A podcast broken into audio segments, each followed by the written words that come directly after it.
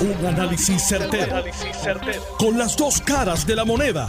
Donde los que saben no tienen miedo a venir. tienen miedo a venir.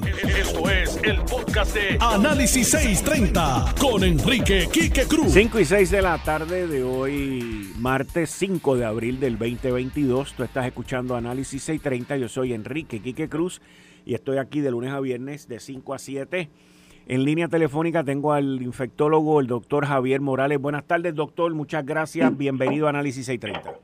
Buenas tardes, buenas tardes.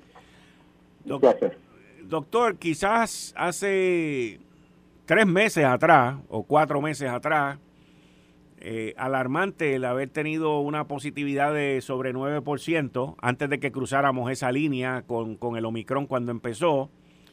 Pero hoy como que todo sigue normal y las hospitalizaciones siguen bajitas. ¿Cómo, cómo usted ve esto desde, el punto de vista científico de un infectólogo y una persona conocedora del tema?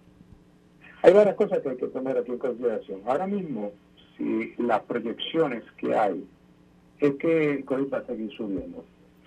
Va a seguir subiendo y inclusive hay una proyección del, doctor Irizarry donde vamos a la misma velocidad de la, de la variante alfa que fue marzo y abril de 2021. las líneas van paralelas. Así que esto se espera que siga subiendo y siga Y ahora viene Semana Santa, vienen los turistas, viene el Spring Break y todo ese tipo de cosas, pues yo, eh, esto va a seguir subiendo y va a seguir subiendo bastante. Ahora bien, una de las razones que probablemente no están las hospitalizaciones subiendo a la par, van a subir porque sí, o sea, evitablemente, si la, el, el, el Omicron 2 o la BA2 sigue subiendo, pues a la larga las hospitalizaciones van a tener que subir. Ahora bien, eh, está atacando mucho a los jóvenes. Este, el Omicron 2, eh, como dijimos hace un tiempo, la población pediátrica es la que está subiendo con el Omicron, igual que la gente joven. ¿Qué pasa? La gente joven tolera esta enfermedad mucho menos que la gente mayor. Ahora, va a seguir subiendo tanto y tanto y tanto que tarde o temprano va a tocar a la población envejeciente y a los inmunosuprimidos. Y es que vamos a ver probablemente la cantidad de hospitalizaciones subir. Porque si en la casa eh, estos jóvenes tienen eh, Omicron y la persona que está en la casa ya perdió la inmunidad porque solamente tenía dos dosis, o tenía el refuerzo y se lo puso hace ocho meses, obviamente esa, esa cantidad de anticuerpos va a bajar y esas personas están susceptibles a coger el, el, Omicron y están susceptibles a complicarse porque son gente que ya tiene una edad avanzada y tiene otras complicaciones. Así que eso es lo que nos espera, pero yo creo que esta ola está subiendo. Fíjate tú, que ahora mismo ya eh, hay, en un día se reportaban 400 y pico de dosis. Tengo una, gráfica por aquí, a verla, buscarla un momentito, a ver si la puedo conseguir. Este, ok, eh, ya en esta semana se detectaron sobre 400 casos diarios.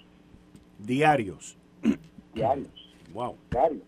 Entonces tenemos ahora unas gráficas que están subiendo paralelas al alfa, que fue en, exactamente hace un año. Y la curva sigue subiendo y la proyección del alfa, como se trepó, si esta curva sigue idéntica, pues esto se va a trepar este, eh, considerablemente. Inclusive el, el alfa eh, llegó, llegó a estar en cerca de 800 y pico de casos diarios y esta curva que está, estamos viendo con el Omicron 2 está paralela a ella y estamos pues justo a mitad de esa subida. O sea que esto no se ha acabado y yo entiendo que, que hay un problema aquí que, que es que la gente ha confundido lo que es estar vacunado. Explíqueme. explíqueme, explíqueme. Pues, es bien sencillo. Eh, cuando esta empezó la vacunación, eh, lo que se vendió fue, y que se explicó era, que pones una dosis, si es Pfizer tres semanas después, si es eh, Moderna, un mes después. Y eso se consideraba vacunado. Eso fue en el 2021, a principios de 2021. Después se encontró que los anticuerpos bajaban y vino otra, otra ola nueva y y entonces se dijo, hay que poner un refuerzo y se puso el refuerzo. No, no todos cogieron el refuerzo. Hay gente que se quedaron con las dos dosis con la idea de que están vacunados.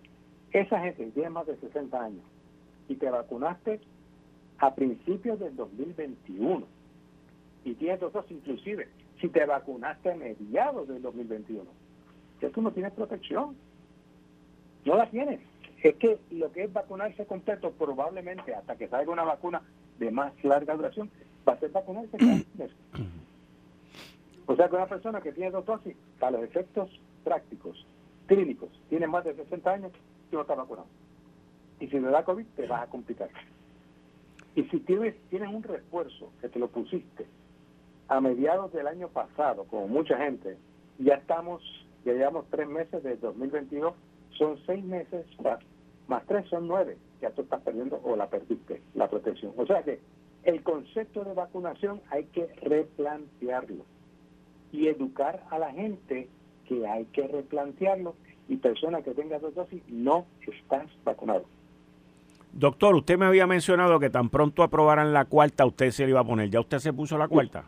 No, me la voy a poner, si Dios quiere. Eh, estaba pasando por una cirugía de catarata, tan pronto cabeza. Ok. Y eso va, y mi esposa se la va a poner, y este, mis hijos no, porque no tienen la edad todavía. Pero este vamos todos a poner la cuarta dosis. Y le pregunto, esa tablita que usted estaba mirando ahí de cuando con la Omicron A estábamos en 400 diarios no sé si usted tenga esta data, porque esto es improvisado ahora, pero cuando estábamos en 400 diarios con Omicron A, ¿cuánta gente estábamos en hospital? No tengo los datos, pero mucho más que ahora. Exacto, sí. Entonces, ¿cómo, ¿cómo comparamos o a qué se debe entonces el que el, el porciento de positividad esté tan alto, el alza en los casos diarios que están dando positivos esté tan alto? y que los, las hospitalizaciones estén tan bajitas?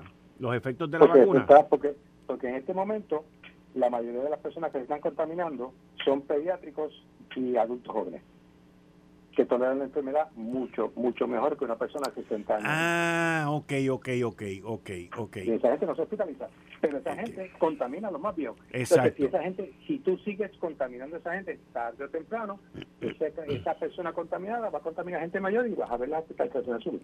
¿Y qué efecto también durante este momento, con esa positividad alta y con las hospitalizaciones bajitas, puede tener la, el tratamiento de Pfizer de las cinco pastillas?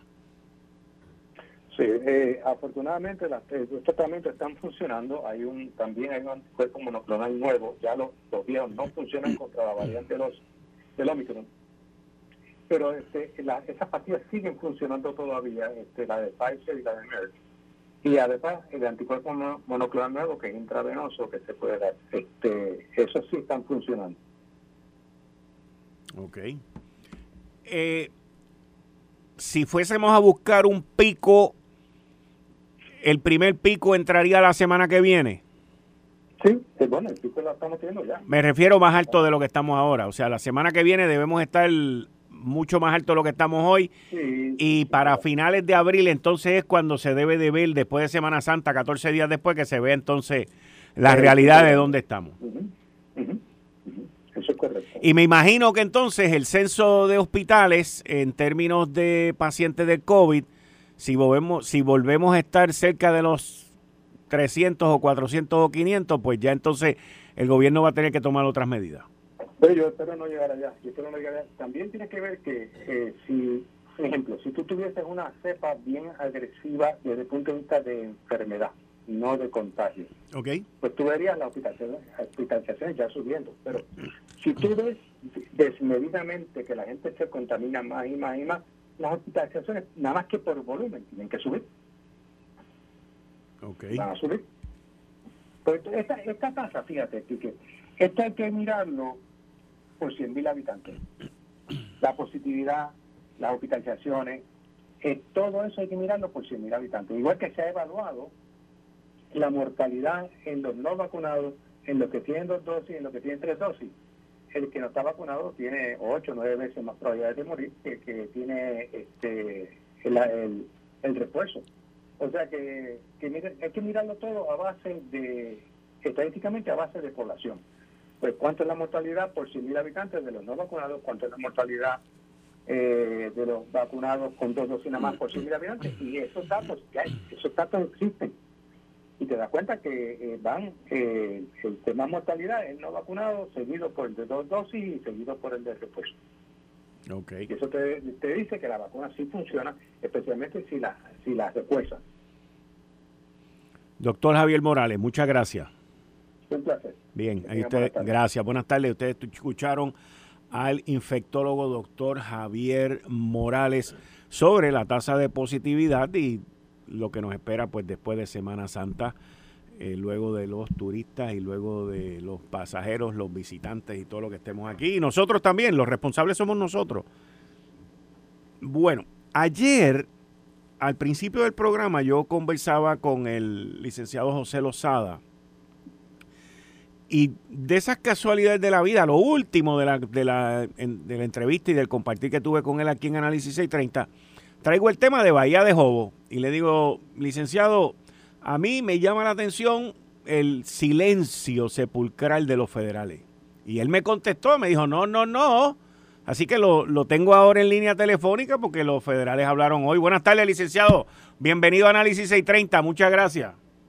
Sí que muy buenas tardes a ti y a todos los amigos que nos escuchan. Un placer siempre estar contigo. Bueno, ayer yo te pregunto y hoy hablaron. Es que yo te dije que ese silencio es un silencio en metafóricamente muy escuchado, porque el distinguido fiscal federal Stephen Muldrow dijo, tenemos mucho interés en el tema sobre la bahía de Jobos. Recordando que la bahía de Jobos es una reserva federal administrada por el Departamento de Recursos Naturales y ellos están muy atentos a lo que está pasando y obviamente más que atentos ellos están investigando este asunto, mirando las posibles violaciones federales, mirando quién si alguien cometió delito, quién si alguien cometió soborno, quién si alguien dio un, un documento falso para que pudieran que obstruir en una reserva federal donde está prohibido construir, donde está prohibido quemar el mangle, rellenar, destruir. Así que ellos están muy atentos al tema. Y lo dijiste ayer en tu programa. En exclusiva. Sí. No, no, impresionante. Nadie más lo había dicho. No, no, no. Nadie más ha comentado el silencio de los federales, pero tal silencio no es silencio es, eh, ellos están muy altisonoros en ese silencio, señalando que hay una investigación federal en curso y que próximamente es posible, aparente y alegadamente, podría haber acusaciones federales y podrían haber arrestos federales. Aquí los federales, en términos ambientales, han metido preso y han acusado a mucha gente. Lo que pasa es que son casos que pasan por debajo de la mesa, no son casos vistos, no son casos muy de mucha atención mediática. Este definitivamente que ha acopado la atención, pero también tenemos que ver que esto pues va a abrir una caja de Pandora bien grande con otras reservas eh, de Fish and Wildlife. Que tengo entendido que Fish and Wildlife lo que tiene aquí son dos personas nada más, así que tienen que haber traído más personal, tienen que haber estado como tú, tú lo describiste ayer cuando dijiste usando fotos digitales eh, de pasados años con actuales comparaciones.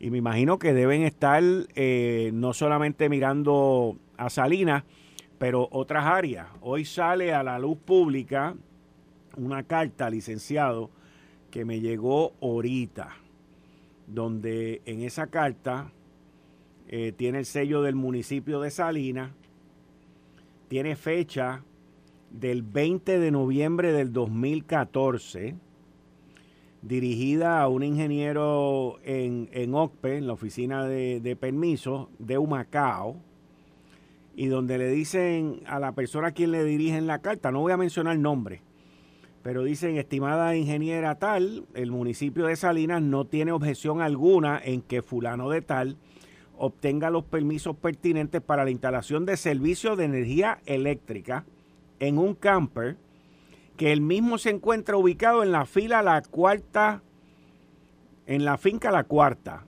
área denominada Los Indios en la comunidad Las Mareas en Salinas. este endoso, aquí está la parte que yo quiero que usted como licenciado me explique, porque estamos hablando de un mangle que fue rellenado y al final de esto dice esta oración, este endoso se otorga siempre y cuando se cumpla con los requisitos de la ley, de no ser así, quedará sin efecto. Cordialmente, secretaria municipal. Este, ¿cómo, cómo, cómo uno puede en un documento, yo sé cómo puede, porque lo hicieron en el 2014, hace ocho años atrás, pero cómo uno puede, viviendo allí, estando allí, sabiendo que ahí hay un mangle, poner al final que este permiso pues está condicionado a que se cumplan con todas las leyes, con todos los requisitos de ley cuando está rellenando un mangle. E, e, ese es un endoso que lo que hace es dar risa. Uno podría, utilizar una expresión pueblerina pero no la puedo usar porque posiblemente la FCC no sancione, porque es una palabra que sería impublicable para la radio. Eh, pero ciertamente debe dar risa sabiendo que es un mangle, sabiendo que es una reserva, no hay forma legal que el municipio endose una conexión eléctrica en un mangle legal que es una reserva federal. No hay forma, ni manera, ni circunstancia. Y, menos con esa coletilla que señala que siempre que cumplan con la ley, porque de lo contrario no sería válido, sería nulo. La única forma de que un permiso sea nulo, válido, válido, es que cumpla con la ley, con los reglamentos, que sea en un área no protegida, no una reserva natural, en un lugar donde hay un permiso de uso, donde ha habido un permiso de construcción, donde está certificada esa obra, no puede haber una obra certificada en el mangle. No puede, eso de que hay, hay posibilidad de que hay personas con titularidad allí, eso es una burla. No puede haber titularidad en una reserva federal. La reserva federal pertenece al pueblo, es de todos.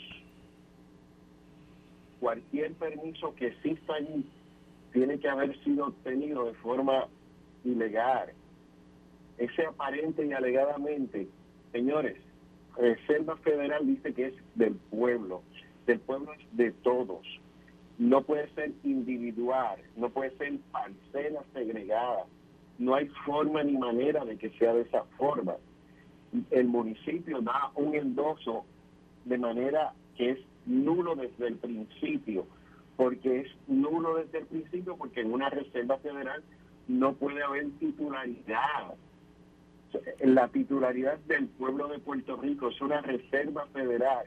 No hay que ir a la universidad para saber eso, no hay que ir a la universidad ni ir a estudiar a la NASA, ni a Harvard, ni a ningún otro lugar para saber que una reserva federal es del pueblo de Puerto Rico. Si la reserva federal está en los Estados Unidos, del pueblo norteamericano no hay manera ni circunstancia que la haya aquí que es que yo lo escucho y, y, y lastima la retina escuchar que dicen que hay titularidad en un lugar donde no puede haber titularidad, titularidad del pueblo de Puerto Rico. Ahora se descubre que el municipio de Salinas endosó permisos de electricidad. Dentro de esta investigación, que están haciendo la Cámara de Representantes, que es una eh, que hace el ente político, la Cámara de Representantes es un ente político. La investigación del Departamento de Justicia es del Ejecutivo, debe ser más abarcadora. Pero yo te aseguro a ti que la investigación profunda, detallada, con profundidad, va a ser la del gobierno de los Estados Unidos cuando el fiscal y las autoridades federales puedan determinar en la visualización de toda esa posición geosatelital, de cómo estaba la reserva y cómo está ahora, de los permisos, la evaluación de los permisos, la evaluación eh, que se utiliza un perito caligráfico para ver firmas, para ver la parcedad de los documentos, una reserva federal es tan sencillo, tan claro, que yo eh, me dificulta pensar que hay gente que pueda creer que hay titularidad privada en un lugar que es de dominio público. Ahora te bueno, déjame, tengo que ir una pausa, así que, eh, pero voy a seguir con el tema otro día contigo, porque esto obviamente no termina aquí. Eh, y esto pues va a seguir su curso y en otros lugares alrededor de Puerto Rico también, eso ya no hay quien lo despinte. Pero... El día interesante va a ser el día de los arrestos y el día de que se pueda identificar a cada uno de los funcionarios y personas que de manera ilegal, fraudulenta, hayan podido otorgar los permisos, los hondosos para que esto pasara. Y después de eso vamos a ver quién va a cooperar y a quiénes van a involucrar. Y ese día va a ser trascendental y lo importante es que se dijo primero en tu programa. Muy bien. Licenciado, muchas gracias. Siempre un privilegio. Bien, ahí ustedes escucharon al licenciado José Lozada. Eh, estás escuchando el podcast de Noti1. Análisis 630 con Enrique Quique Cruz. Oye, John, entrando en el tema de la Junta de Supervisión Fiscal, la salida de Natalie Yaresco, eh, Skill anuncia hoy que la Junta va a estar más activa en la toma de decisiones eh, diaria. Eso lo vi yo ahorita que salió una información en lo que logran es eh, reclutar a alguien eh, que llene esa vacante. Y, eso me lleva también a, la situación que yo me imagino que en estos cambios, lo que voy a decir es muy normal, eh, son momentos donde ocurre incertidumbre entre la empleomanía. Correcto. Y muchos de ellos, luego de la experiencia que han tenido ahí de cuatro o cinco años, pues deciden irse. O sea que no es solamente el vacío que cree eh, la ausencia ahora ya impuesta ahí de Natalia Yaresco, pero también personal clave que decide irse, porque básicamente lo único que queda así más o menos por encimita, pues es la quiebra de la Autoridad de Energía Eléctrica como, como proceso grande, largo, pero que también está a la vuelta de la esquina. O sea, que, la vida útil de todas estas eh, negociaciones y de todas estas eh, decisiones que hay que tomar, pues se va achicando cada vez más. Sí y no, porque definitivamente la quiebra de la autoridad es, una, es un asunto bien importante. Yo no creo que sea tan rápido el, resolverlo, especialmente si el gobierno de verdad se pone a decir, no, yo quiero una rebaja sustancial. Eso es uno. Dos, aún si resuelves eso, vamos a decir en los próximos este, dos meses, lo cual es posible, pero no probable, eh, todavía tienes todo el problema de los eh, planes fiscales, etcétera. Yo no vislumbro otra otro, otro título 3, pero está la Universidad de Puerto Rico con unos tremendos problemas. Porque la Universidad de Puerto Rico debe un montón de dinero a, retiro. Y bajo la ley de Puerto Rico, tú, tienes, tú no puedes alterar el, retiro así tan fácil. tú, tú, debes el dinero, tú tienes que pagarlo. Y eso son, o sea, eh, eso es parte del problema, pero sí definitivamente it's winding down este ya va a ser el primer, el primer este ya es el primer eh, presupuesto balanceado. O sea que si todo sigue como va, tres años más, 2024, 2025, perdóname, eh, la Junta se va.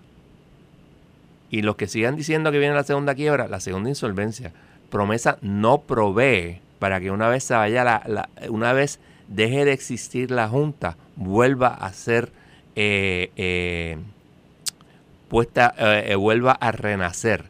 La ley de Washington DC y la de Nueva York, eh, si mal no recuerdo, sí proveían para eso. La Junta era dormant, pero podía ser revivida en el caso de Washington por el Congreso o en el caso de Nueva York por la legislatura de Nueva York. Ok, déjame, déjame hacerte esta pregunta. Terminamos con la Junta de Supervisión Fiscal, ellos se fueron, eh, estamos con los presupuestos, eh, de momento de aquí a 10 años eh, los números y los muñequitos cambiaron, el gobierno no tiene con qué pagar sus obligaciones. Ok. Hay que ir al Congreso a otra legislación, o sea, la ley promesa, promesa no provee para eso. Es solamente one shot deal. One shot deal. Para una vez. Para una vez. Tú no la puedes activar No puedes decir estoy insolvente, nómbrenme una junta porque ya lo hicieron la vez anterior. No. Hay una parte, eh, si no no recuerdo la sección 3, creo que es, que establece que si decidieran que la promesa no es una ley uniforme, entonces un territorio podría pedir, pero eso no es aplicable en este momento porque nunca han decidido que la ley promesa eh, eh, viola la eh, uniformidad de las leyes de quiebra.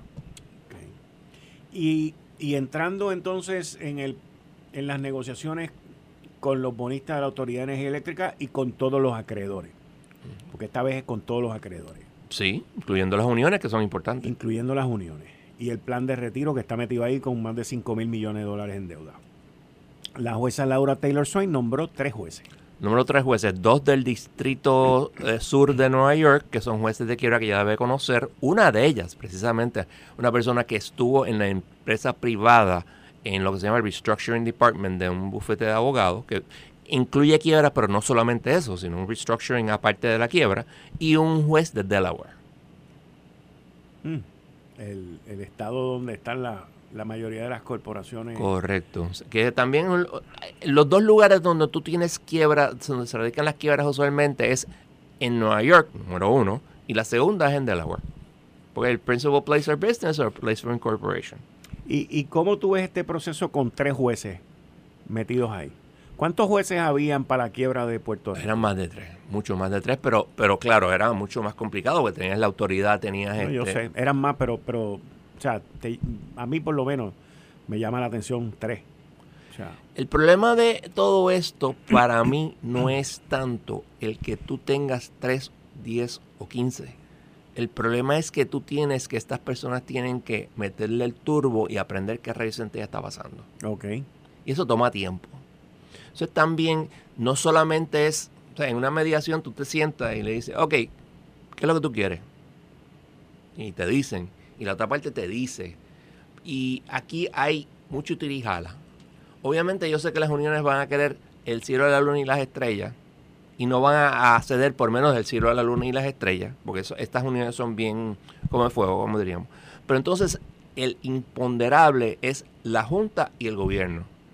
Si tú, yo lo he dicho varias veces, si tú lo que quieres es una rebaja pequeña, estoy seguro que los bonistas van a decir que sí.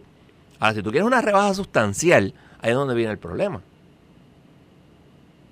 Y aún una rebaja sustancial, por ejemplo, si tú cortas a la mitad lo que tú vas a pagar, de todas maneras ese 2.7 se convierte en 1.35 que le vas a añadir a la factura. Que no es técnicamente la factura, sino vas a añadirlo a lo que tú pagas. Es un pago aparte de la factura, pero está te dicen que es aparte de la factura, pero en realidad te llega con tu factura. O sea, que es lo mismo.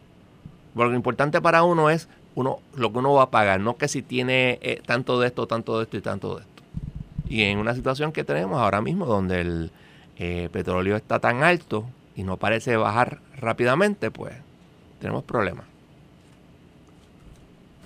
El, el, porque, o sea, estando el petróleo alto o estando el petróleo el petróleo bajito. Como quiera, el impacto en la factura va a ser alto.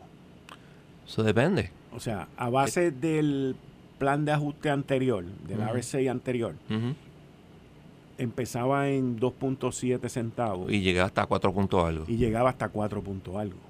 Correcto. Eh, y, y, ahí estaba metido el pago a los bonistas y también estaba metido el pago al sistema de retiro. Creo que no. No. Creo que no.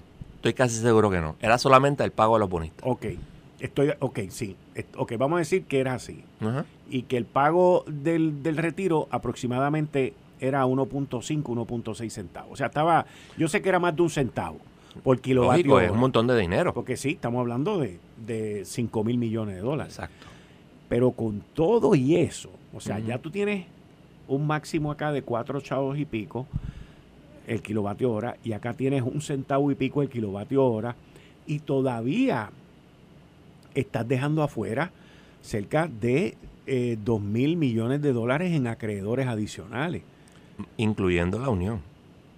No olvidemos que te guste o no la unión, las uniones, ellos no han recibido un aumento desde tiempo de Aníbal.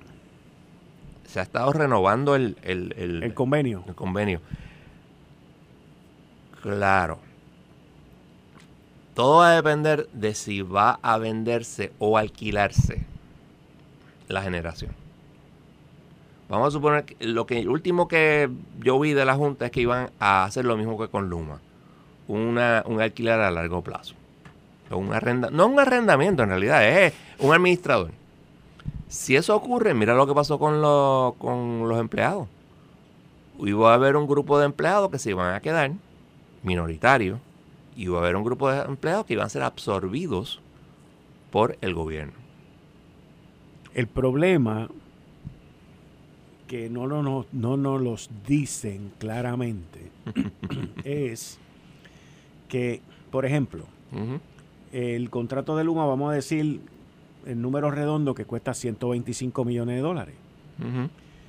Y el y lo que vaya a costar al que le vayan a dar las plantas generatrices, pues ponle que sean 100 millones de pesos. Eso, esos cálculos los harán allá y los negociarán allá. Pero eso es dinero que sale de la factura. Sí, pero fíjate que en Luma eh, no, eh, no ha habido un aumento de la factura por el contrato de Luma. No, no, no, no. E, ese no es el punto. Pero el dinero sale de la factura. O sea, lo, que, lo que significa, lo que te quiero, a donde te quiero llevar es que si antes yo tenía 125 millones de pesos para darle mantenimiento a las plantas, ahora no lo tengo. Porque el dinero va a salir de algún sitio. El, el del presupuesto que tú tienes, va a haber menos dinero porque tienes que pagar a un administrador. O, sí, en eso tienes toda la razón. Al que tú escogiste. Y, en este caso, pues son, es Luma por la transmisión y distribución.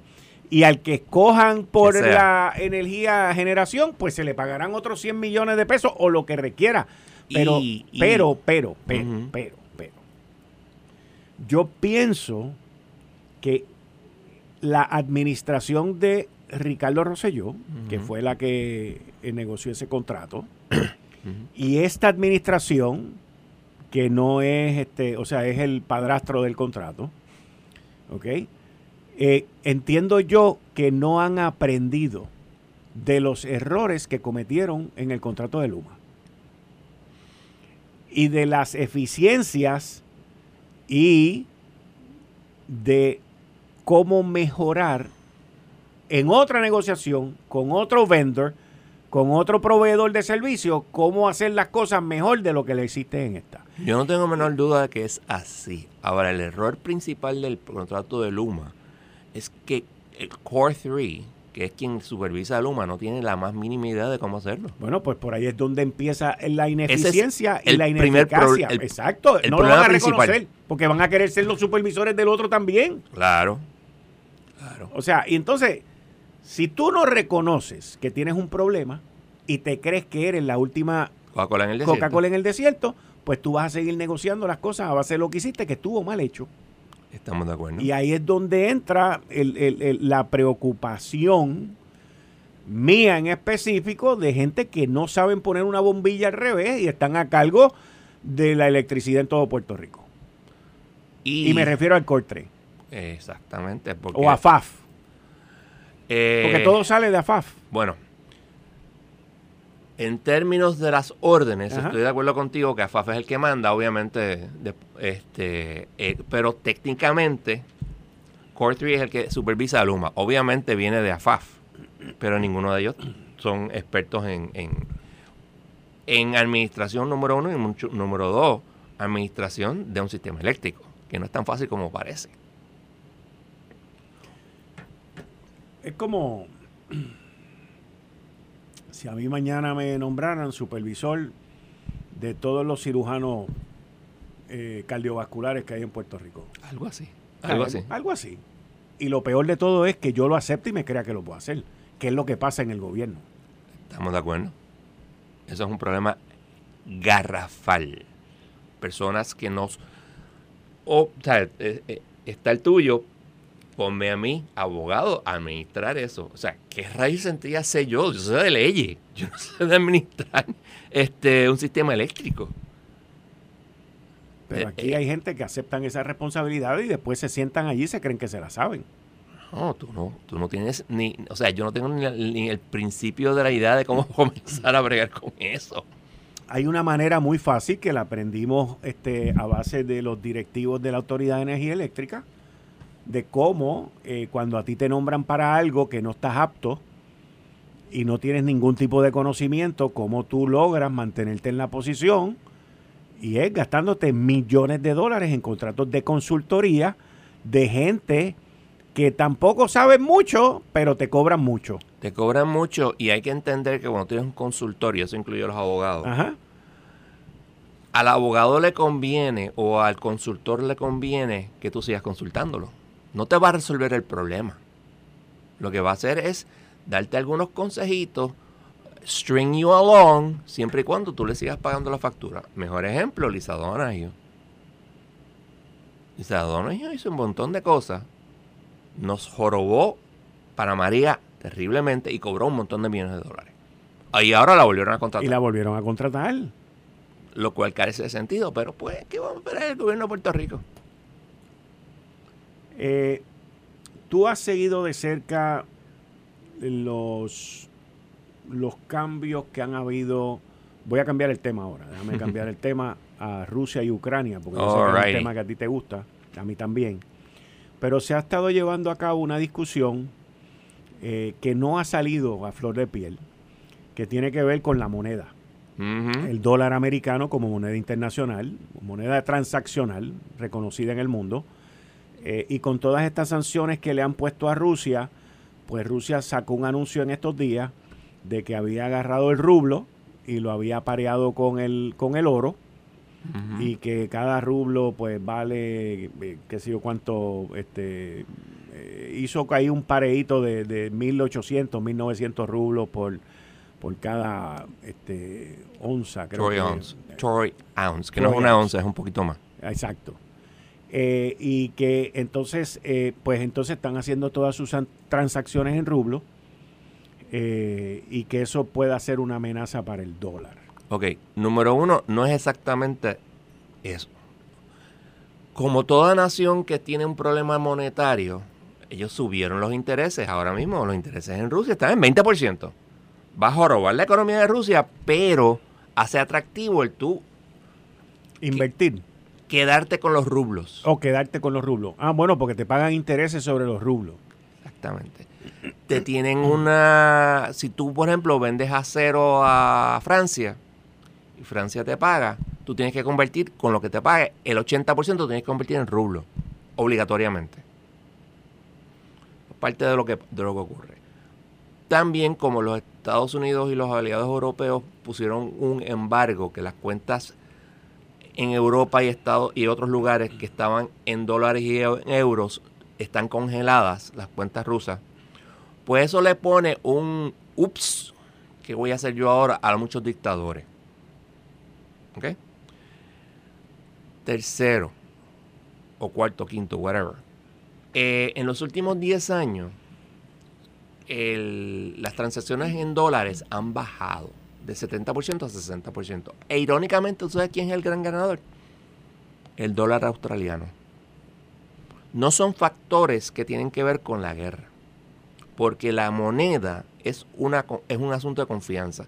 Antes, cuando teníamos el, sistema del oro, antes de la Primera Guerra Mundial, después de la Segunda Guerra Mundial, digo, perdón, antes de la Primera Guerra Mundial, después de la Primera Guerra Mundial, hasta la Segunda Guerra Mundial y después con el acuerdo de Bretton Woods, hasta los 60, hasta los 70, perdón, cuando Nixon nos sacó del, gold standard, que del, pareo, del pareo con el oro. El dólar valía exactamente X cantidad de oro. Y todo el mundo lo sabía. Y literalmente tú ibas al banco y tú, te daban en, Europa y en otros países, no en los Estados Unidos, porque hay una prohibición de tener oro en esos tiempos. Te daban, dependiendo del dólar que tú dieras, onzas de oro. ¿Qué pasa? Eso se acabó. Y ahora lo que existe es que tú confías en la moneda o no confías en la moneda. Ok, sí, ahí es donde suben y bajan. Porque hay un run, for the, eh, por ejemplo, en Malasia, por años, George Soros, Soros no puede ir a Malasia porque lo acusaron de que había hecho una manipulación de la moneda. La moneda, sí. Y que eh, eso era ilegal. igual que los hermanos estos de Texas eh, tardaron de manipular el precio de la plata, por ejemplo. También de la precio de la plata. Y todo ese tipo de cosas. Eso es un problema de confianza. Ok. Y eh, el problema es que cuando tú tienes guerras, la confianza es en el oro y en el dólar. Sí. O sea que eso todo lo... Relativo. La dolarización ha ido poco a poco bueno, el mundo, bajando. Eh, sí, ahora está la cripto, ahora está la criptomoneda también. La criptomoneda, el euro, el, cuando estaba en los, en los 80, el yen era la moneda importante que va a ser la que va a sustituir me todo. Acuerdo, me acuerdo. No pasó. Y no pasó. Porque hay unos factores. Ahora mismo el, el Ruani, creo que se llama la moneda de, China, es otro factor que podría ser. Licenciado John Mott, muchas gracias. si surge algo, te llamo. Muchas gracias. Esto fue el, podcast de Notiuno. Análisis 630 con Enrique Quique Cruz. Dale play a tu podcast favorito a través de Apple Podcasts, Spotify, Google Podcasts, Stitcher y notiuno.com.